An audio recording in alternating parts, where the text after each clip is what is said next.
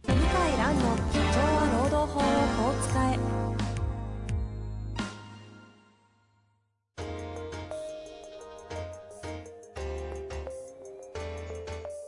法律の下で展開されるビジネスの世界ポッドキャスト「社長は労働法をこう使えば」弁護士の向井蘭が経営者の立場に立って経営者が知っておくべき労働法の基礎だけでなくビジネスに関する法律の問題を分かりやすく解説します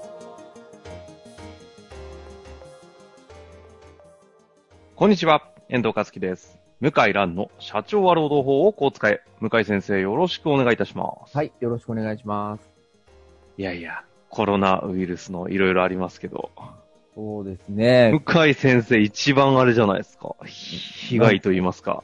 直撃してますね。ですよね。今どういう状況なんですか今日は2月11日ですけど、はい。えー昨日から上海は業務開始していいと。はあはの許可が下りたんですけど、ええもうあの、在宅勤務、デスクワークはほとんど皆さん在宅勤務になっちゃって、日系企業も。はい。で、在宅勤務だと僕あんまり意味ないんですよね。あの、中国にいる。 あの在宅勤務になると。てか、日本でいいですよね。日本でネネットでやるじゃないですか、在宅。はい、はい。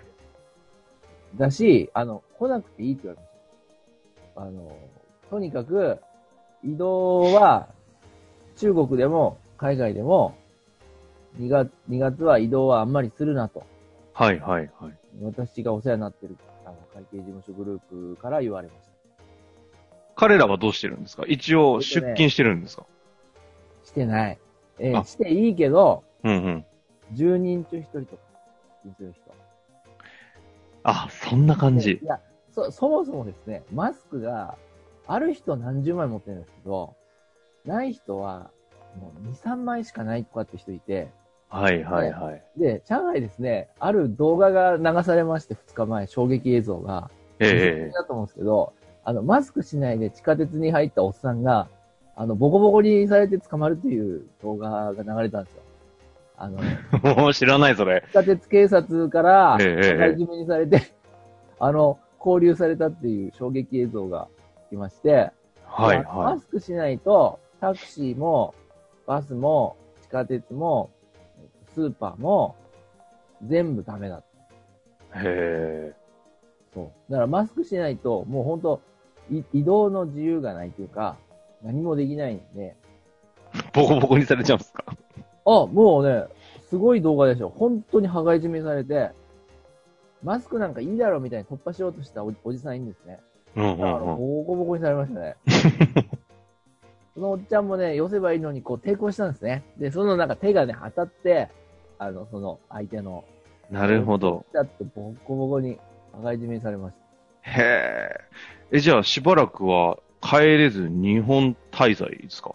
そうですね。もうあの、えっ、と、日本人の人も、中国に行ってる人多いんですけど、今日の朝のニュースで、住友商事は、全員日本に返すのかな出向も出張も。うん。もうあの、あ武漢とか、広北省関係なく、もう、全員日本に一時帰国させるとかなってて、あ。へえ。あのー日本人は、帰国、だっていても仕方ないじゃないですか。で14日隔離されたりするんですよ。で、うんうんあと、地域によっては、外から来た人間は、もう自動的に14日隔離なんですよ。14日待機。一旦。名前登録させられて。へそうすえるとね、もうい、もう意味ないですね、 もうあの、来てる。意味ないんで、。はいいはい。まあもう皆さんは、だほとんど仕事にならない。へえ。もうそんな状況なんですね。じゃあしばらくいつ帰るか決まってない、見通しついてないという状況ですか全然、あらついてない。どうですあ、のですね、今日のご質問なんですけども、はい。まさにそれに絡むご質問がピンポイントで来てまして、ああ、すごい。日本の方の質問です、日本の質問なんですけども、いはいちょっとご紹介したいと思いますね。はいはいえー社員40名の、えー東京の会社です。経営者をしております。はい、ありがとうございます。都内に勤める社員からコロナウイルスの感染リスクのため在宅勤務を認めてほしい。認めないなら退職も辞さない。と言ってこられて困っております。現在のコロナウイルス感染の社会的な状況を考えると、在宅を認められた場合、えー認めなければならないものなのでしょうかリモートワークや在宅勤務が社会に広がってきている中、今後在宅を認めるか認めないかの境目は今後どのように考えるべきなのでしょうか大企業の中にはオリンピック期間中は在宅勤務をする方針が出されているとも聞いております。よろしくお願いいたします。はい。はい。これは、実は、あの、昨日も意見来たんですよ、相談。同じような。え、それは何仕事上の 仕事上。やっぱこれ、あるんですね。いや、だんだんね、出てきた。マジですか毎日毎日見てるでしょ、ネットとか。はい、はい。で中国の時、えっ、と、今日の日だと1000人突破したんですね、死亡者。うん、うん。 1000人突破したとか、なんかそんな、クルーズ船で何十人感染とか見ると、だんだんこうね、気持ちが、まあ変わってくる人はいますね。あとあれらしいですよ。都内でのセミナー主催してる会社とかあるじゃないですか。あ地方からの出張者キャンセル結構いいらしいです。日本関係ないと思うけどな、まだな。そんなまにあまあそんな中でですよね。あーまあまあ、そういう気持ちになっちゃうんですよね。あんだけでもマスコミとかね、いろいろ煽られると、ちょっとわからんでもないですけど。そうですね。えで、まあ、あのー今の状況からいくと、えはい。在宅勤務を認める義務は日本ではないですね。コロナウイルスに際してってことですね。そうです。ほうほうほ。はいう感染者数は上陸してる人で今20名で、で、そのうちもう2、3名は治ってるのかなですね治ってるって言われてるんで、うーん、人口に比例したら、まあ本当わずかなもんなんで、はいはいはい。うん、まあこれはやっぱり、自分でリモートワークを選ぶ権利は発生してないんで、うーん。まあ、出社しなさいと言えますね。で、辞めたいって言われたら、まあ、辞め、辞めてもらっていいんじゃないですかね。でね、こういう方はね、あと、別に僕偏見持ってるわけじゃなくて、はいはいよ。くある、今までも実はよくあって、あの、在宅勤務認めろとか、フレックス認めろとか、大量労働制認めろとか言ってくる人いるんですけど、まあまあ定期的にいるんだけど、うんうん。ちょっとあの、メンタルをね、ちょっと、あの、病んでるというか、精神面の健康を損ねてる方が多くて、はあ。朝起きれない人がいるんですよ。はいはいはい。うん。あの、こういう精神面のこう健康を損なうと、朝起きるってなかなか大変らしくて、うんうん。うんそうするとやっぱその9時とか8時の勤務がすごいプレッシャーなんですよね。で、リモートワークってわかんないじゃないですか。うんうんなんで、プレッシャーから解放されるんで、まあ、非常にこう、まあ、強硬にリモートワークを強く主張してくる人がうん。多い。ああ。ちょっとね、メンタルにも影響出てる人が多いんです。なるほど。ごご経験の統計上、そういう傾向があるってことですね。だから、あーまあ、この方は、まあ、いろんな、ちょっと、まあ、背景があるんでしょうけど、僕がちょっと疑ってるのは、ちょっと、精神面の健康状態も、ちょっともう悪いから、これきっかけにやめようとしてんのかなっていう気がします。なるほどね。その観点は、ちょっと専門家として納得ですよね。えこれでもちなみになんですけど、話がこの方のご質問、そのどちらかというとコロナウイルスというよりも在宅勤務を大きく広範囲に考えられてましたけど、考えてますね。はい。でも確かに今ってリモートワーク盛んで、本当に私も聞いたことあるんですけど、大企業、いわゆるその一部上場企業はオリンピック期間中は基本リモートにしろっていうもう通達出てるらしいんですよね。ああ、そう、あ、そうなんだ。一。部。はい。あるらしくて。で、そういう風潮になってくると、なんかこうリモートがかなり市民権得てきてる感あるじゃないですかあ。りますね。この辺って、どうなんですかその、求められてきた時の線引きは。いや、あのー僕は、やった方がいいと思う。いろんな意味で。やった方がいい。うんっていうのは、あのーなんだろうな。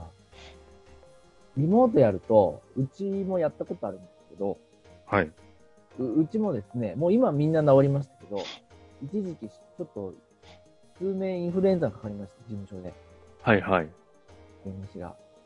で、リモートワークしたんですようんうんはい、1月中。で、事務局だけ出勤して弁護士自宅勤務にしたんですけど、うん、うん。はい。何も困らなかったね。ああ。で、あの、あう打ち合わせはこう全然、あの、元気な弁護士は打ち合わせ普通にして、あの、インフルエンザになった人は自宅療養で、で、お医者さんに見てもらって OK 出れば来るって言ったんですけど、別に何も困らなかったね。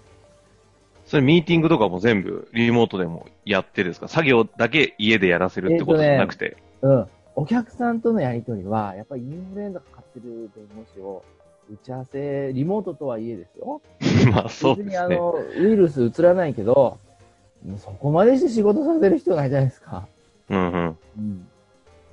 だから、あの、打ち合わせだけ事務所に来て、やって、何もね、困らなかった。これが衝撃の事実でした。ああ、やってみるとね。で、あの、む、むしろ、どうなんだろう、好評だった気がするけどな。うん、だからリモートの日とか、むしろ入れてもいいかもしれない。リモートの日ね。リモートの日。なんか、あお前の、が私服、し私服して、私服出勤いい意味に近いやつですね。うん、あの、えっ、と、大手のですね、あるはい4大、5大事務所は、すごくリモート推奨してて、すでに。うん、もう来るなと。うん必要なければ来るなと。へえ。もう。で、そうすると、家遠くてもいいじゃないですか。うんうんうん。家賃も、こう、なんか安くてもいいとこ 確かに。広く、えうんだし、あとあの、事務所の経営者からすると、こう、リモートにすると、そんな広いとこ借りなくていいんですよえね。なるほあどね。の、なんだっけ、あれ。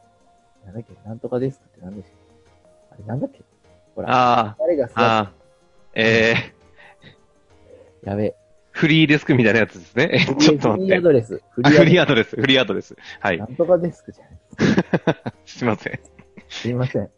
フリーアドレス。フリーアドレスって、あのね、家賃が安くなるんですね。 あれやらせてもらうと。ああ、えー、そまあ、ういうリモこート、うん、まあちょちょっとどうしようかなって考えてるぐらいだったんですよね。僕は行って仕事するの好きなんですよ。みんなと話したり。